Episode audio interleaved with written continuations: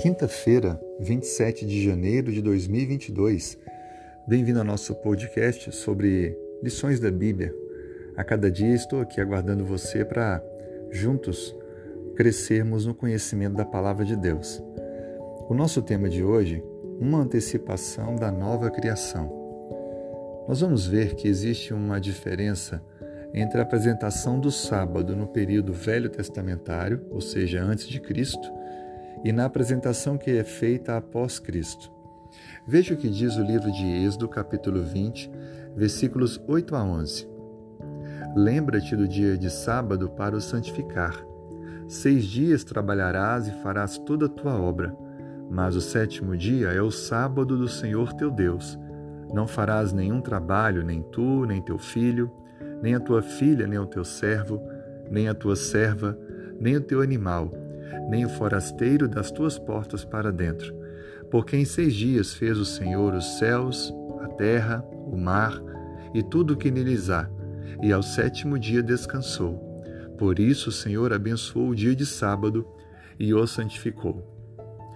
Fica bem claro para nós, nesta declaração, que Deus apresenta o sábado como um dia memorial da criação e justifica que a guarda do sábado é necessária porque Deus fez todas as coisas, inclusive o sábado, para relembrarmos quem é o Criador e mantenedor da vida. Acompanhe agora como Paulo se refere ao sábado no livro de Hebreus, do capítulo 4, versículo 9 a 11.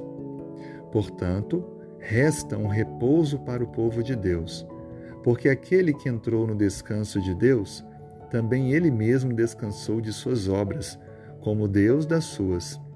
Esforcemo-nos, pois, por entrar naquele descanso, a fim de que ninguém caia segundo o mesmo exemplo da desobediência. Perceba que nesse momento, o autor de Hebreus se refere ao sábado na continuidade de um descanso semanal, mas como algo que também está reservado para o futuro. Enquanto o Êxodo se refere ao sábado, celebrando a criação e a redenção, Hebreus apresenta o sábado com um olhar para o futuro, porque teremos um descanso sabático eterno com nosso Senhor. Assim, a observância do sétimo dia semanalmente, conforme a orientação bíblica, é uma antecipação daquilo que viveremos no novo céu e na nova terra. O sábado, ele deve trazer para nós a alegria, a gratidão, a celebração, demonstrando que nós cremos nas promessas de Deus e que vivemos a cada final de semana uma pequena demonstração do clima, da atmosfera, da sensação de gratidão e fidelidade que teremos de maneira contínua e eterna com o Senhor. O convite que fica para mim e para você é que possamos aproveitar esse espaço de tempo na semana, o sétimo dia, o sábado, como um dia especial interrompendo atividades profissionais e dedicando-se a amar ao próximo, comunhar, ter mais comunhão com Deus e servir a Ele com todo o seu coração.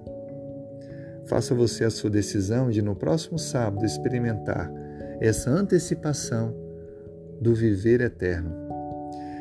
Eu queria orar com você. Se puder, feche os olhos, vamos conversar com Deus.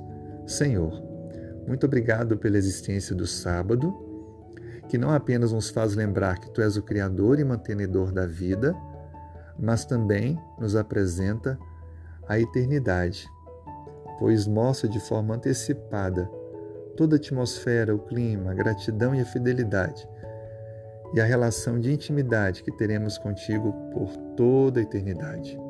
Por isso, abençoe a pessoa que ora comigo, para que ela experimente essa mesma atmosfera no final dessa semana e nas próximas, e a cada dia esteja mais pertinho de Jesus.